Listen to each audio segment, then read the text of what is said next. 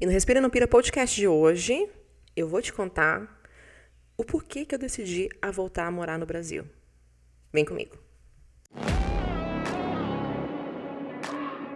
Eu sou a Gido Ailib e empreendo há mais de 15 anos. Eu já morei em três continentes diferentes e tenho muito orgulho de tudo que andei fazendo por aí nesses últimos tempos, além dos bons dígitos de faturamento no mercado internacional.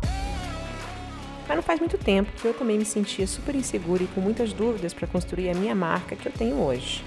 Eu criei o Respire Não Pira podcast para te dar insights práticos e simples, com estratégias em passo a passo para que você também possa ter a vida que você deseja. Aqui a gente conversa não só sobre business, mas também sobre técnicas e hábitos, às vezes não muito tradicionais, que me ajudam diariamente a escrever uma história de sucesso. Se você empreende ou quer empreender, você está no lugar certo. A casa do Respire no Pira é toda sua. Então bora lá, vamos começar. Oi, e aí, tudo bem com você? O que, que você andou aprontando nessa última semana? Bom, por aqui muitas coisas aconteceram, inclusive aniversário do meu pequeno de 11 anos agora, um mocinho. E daí eu decidi gravar esse episódio hoje que é muito pertinente para hoje, sabe? Eu tô a fim de falar de coisas bem pessoais. Uma das perguntas que mais me fazem nesses últimos tempos, na verdade são duas. Até quando que você fica por aqui? Acho que as pessoas estão acostumadas a me ver imigrando e passeando por esse mundo. E a outra é, mas por que voltar a morar no Brasil? Ah, naquela dúvida, geralmente com a, com a sobrancelha fechada, assim, sabe? O negócio fala assim, nossa, não é porque Brasil. Eu eu vou trazer pra gente conversar. Então, acho que tem muitas nuances aí, tem muitas coisas que a gente pode desenvolver. Uma das principais, é, um dos principais motivos que me fez a voltar no Brasil, com toda certeza absoluta, foi a família. Eu não passei por essa carência absurda quando eu estava em Nova York. Engraçado, eu acho que a pandemia trouxe um pouco disso, né? A necessidade da gente estar tá perto. E, ao mesmo tempo, eu com os dois, né, tanto com a Clara quanto com o Nicolas, eu sentia a vontade de dar para eles um pouco a, a possibilidade de entender o que, que é família. O Nicolas fez 11 anos agora, a gente imigrou a primeira vez em 2013. Né, ele tinha um ano e pouquinho, então ele não tem muito essa referência de primos, de da bagunça da família, de ter família chata perto, de ter família legal perto e assim por diante. Mas aí você me pergunta assim: ah, mas né, tua família faz realmente tanta diferença? Eu pensava que não.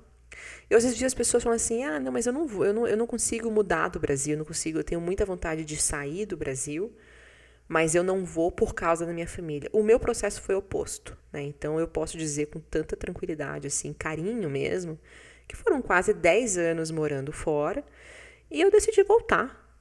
E tá tudo certo, né? É, quando tem esse processo da, do se expor, eu acredito muito nisso, sabe? Que a gente tem que se expor, a gente tem que tentar coisas novas, tem que criar experiências novas. E, e não é o frio na barriga. Você me ver falar, me ouvir falar várias vezes a respeito disso. Não é o frio na barriga. É aquele cagaço. É aquele embrulho no estômago. É aquela vontade de vomitar. É aquele medo assim, você fala assim, caraca, não vou fazer. Ali, isso me dá um, um tesãozinho, assim, sabe? Me dá um desafio. Fala assim, ah, é isso que eu vou fazer. Eu gosto desse processo de tentar coisas que realmente fazem a gente sentir um, um cagaço, assim, ah, vou. E foi assim para Nova York. Foi assim para passar um tempo aqui de volta. Foi assim quando eu migrei para Itália. Né? Foi assim quando eu decidi largar o Fábio e a Clara aqui no Brasil em 2010 e passar um tempo é, no Canadá estudando francês, porque a primeira ideia era emigrar para Montreal não para Nova York, lá em 2010. Então, esse tipo de coisa me dá a bagagem e a tranquilidade de decidir. Né? Porque quando, apesar de as pessoas falarem, falam, falam muito, né? Hoje em dia, já, pelo menos as parentadas nem falam mais nesse tom comigo, porque eu já dou na, já viro no samurai, no giraia, né? Ai, que absurdo, Brasil, uma bosta. Eu falei, você já saiu do Brasil? Você já morou fora do Brasil? Você já passou por um processo de imigração fora do Brasil? Você já entendeu o tanto de xenofobia que se passa sendo imigrante? E todas as coisas boas também. Né? Você já teve a possibilidade é, de morar na Europa e passear de carro entre países? ou então de ir para os Estados Unidos. E assim por diante, né? Eu acho que cada um tem a sua história. Você tem a sua, eu tenho a minha. E, e daí a minha, a minha, a minha, o meu comportamento com os parentes, assim, os parentes que são mais é, opinativos, não de feedback, é sempre essa. Falei assim, olha, tua história é tua, a minha é minha. E eu tô muito feliz. Assim, se me perguntar assim, você tá gostando de morar no Brasil? Estou amando morar no Brasil. Ah, mas o Brasil tá caro. Tá tudo bem, a gente vai se adaptar. Ah, mas o Brasil sei lá o quê? Tá tudo bem, a gente vai se adaptar. Ah, mas no Brasil tá tudo bem, a gente vai se adaptar. Então eu não tô aqui no Brasil com uma corrente no pé. Não é um negócio que eu tô, você não pode sair nunca mais. E aí vem a segunda pergunta, até quando que você fica aqui? As pessoas ficam curiosas, né? Minha mãe sempre fala assim, filha, você pode ir qualquer lugar só não inventa Austrália, Nova Zelândia, que é muito longe. Mas aí vem a minha outra resposta, eu tô um pouco cansada de comprar fogão. Olha que loucura. Eu não sei nem quantos fogões eu já comprou. Eu já comprei na vida. Toda vez que a gente muda, né, eu não, não trouxe é, e não mudei em nenhuma das vezes com container. Eu dessa, vez, essa, eu dessa vez trouxe algumas caixas da Itália com coisas bem pessoais, coisas de decoração, brinquedo, algumas coisas de cozinha e algumas coisas que realmente a gente lembrasse da, da, de morar lá. Mas eu nunca levei container. Então toda vez que eu imigro, que eu imigrava, eu tinha que montar uma casa do zero. E o que, que acontece com frequência, por exemplo, eu tô cozinhando, eu falo pro Fábio, pega aquela travessa pra mim. Ele olha pra mim assim, nossa, travessa era essa lá em Nova York. Ou então ele fala pra mim assim, ah, pega tal coisa. Não, puta, esse negócio aí a gente tava no, no, no tempinho que a gente morou no Brasil, aqui em 2019. Então essa eu quero, eu quero ficar num lugar assim, sabe? Que eu possa botar uma, uma prateleira, uma estante na minha sala. Inclusive, eu tenho uma estante dos meus sonhos, tá? Como é, na minha tela de celular, tá? Essa foto. E eu quero ter muitos livros, por exemplo, porque o meu livro, meu Kindle, acho que se fosse uma biblioteca, teria sei lá quantas centenas de livros. Eu, porque eu só andava com o meu Kindle para cima e para baixo. Então eu quero me permitir é, ter coleção de livros. Eu quero permitir que os meus filhos possam ter as coisinhas deles guardadas.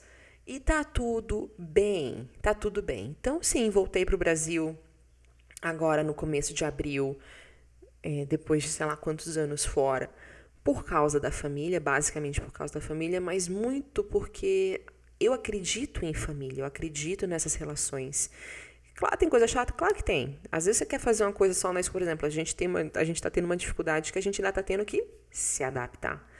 Como ficava só nós quatro, a gente fazia nossos horários certo? Então, aqui não funciona assim. Todo final de semana tem aniversário de primo para ir, tem família que vai se encontrar, tem coisa da escola, porque aqui as escolas fazem muitas atividades, né? Não é que nem na Itália, por exemplo, que não tinham muitas atividades. É, toda hora tem um compromisso social, tem os amigos que querem é, se encontrar. Aqui tem muita coisa cultural, como era também em, em Nova York. Então a gente tem mais shows para ir, tem mais teatro. E eu acho que também um pouco com a demanda pós-pandemia as coisas se, se maximizaram. E eu estou aproveitando essa fase, eu estou curtindo esse momento. Eu estou curtindo, por exemplo, as crianças estão maiores, elas já podem ficar em casa sozinhas, tranquilas. Então, esse já não é mais um empecilho, mas, por exemplo, eu posso deixar o Nicolas na casa das avós, né, para ele poder passar o final de semana por lá. A Clara pode dormir na casa das amigas, ou ir para a casa da Dinda dela, e assim por diante. Então eu tô sentindo que a gente tava precisando resgatar um pouco do, do coletivo, assim, sabe? Porque uma das coisas que eu bato muito na tecla é que para uma família ser bem sucedida, eu acredito nisso, eu preciso ter um tempo só para mim, meu, sozinha, sem ninguém me enchendo o saco. Eu preciso ter um tempo só com o Fá, pra gente fazer o que a gente quiser, pra gente namorar, pra gente passear, pra gente falar besteira, pra gente só dormir. Eu preciso ter um tempo só com as crianças, né, como família, nós quatro. E a gente precisa ter um tempo coletivo maior. Então, essas, essas adaptações, elas são maravilhosas. Maravilhosas. E eu sinto como uma reimigração. É muito louco, porque, por exemplo, abrir conta em banco, regularizar documento, é, explicar, por exemplo, para a conta de luz, é, que a gente realmente está por aqui e eu preciso de uma conta de luz no meu nome.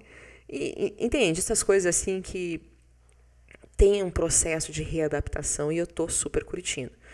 Então, nesse momento, não, não tenho planos nenhum de mudar de novo de país. Nenhum.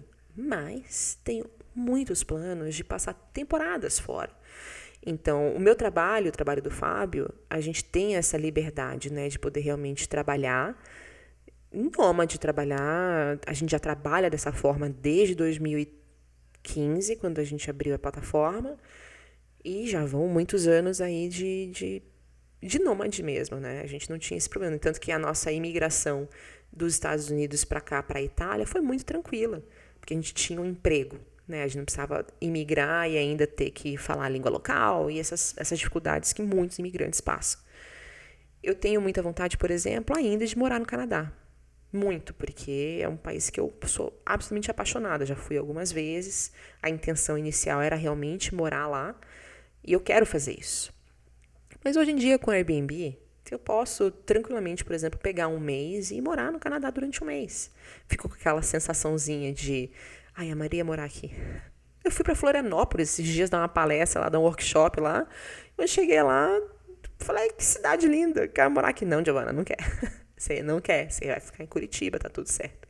Aí eu chego em Curitiba, todo esse pôr do sol, no final do dia tem um pôr do sol lindo aqui. Não sei o que acontece nessa cidade, que pôr do sol de Curitiba. Se você é de Curitiba, você sabe o que eu tô falando. Se não é, venha.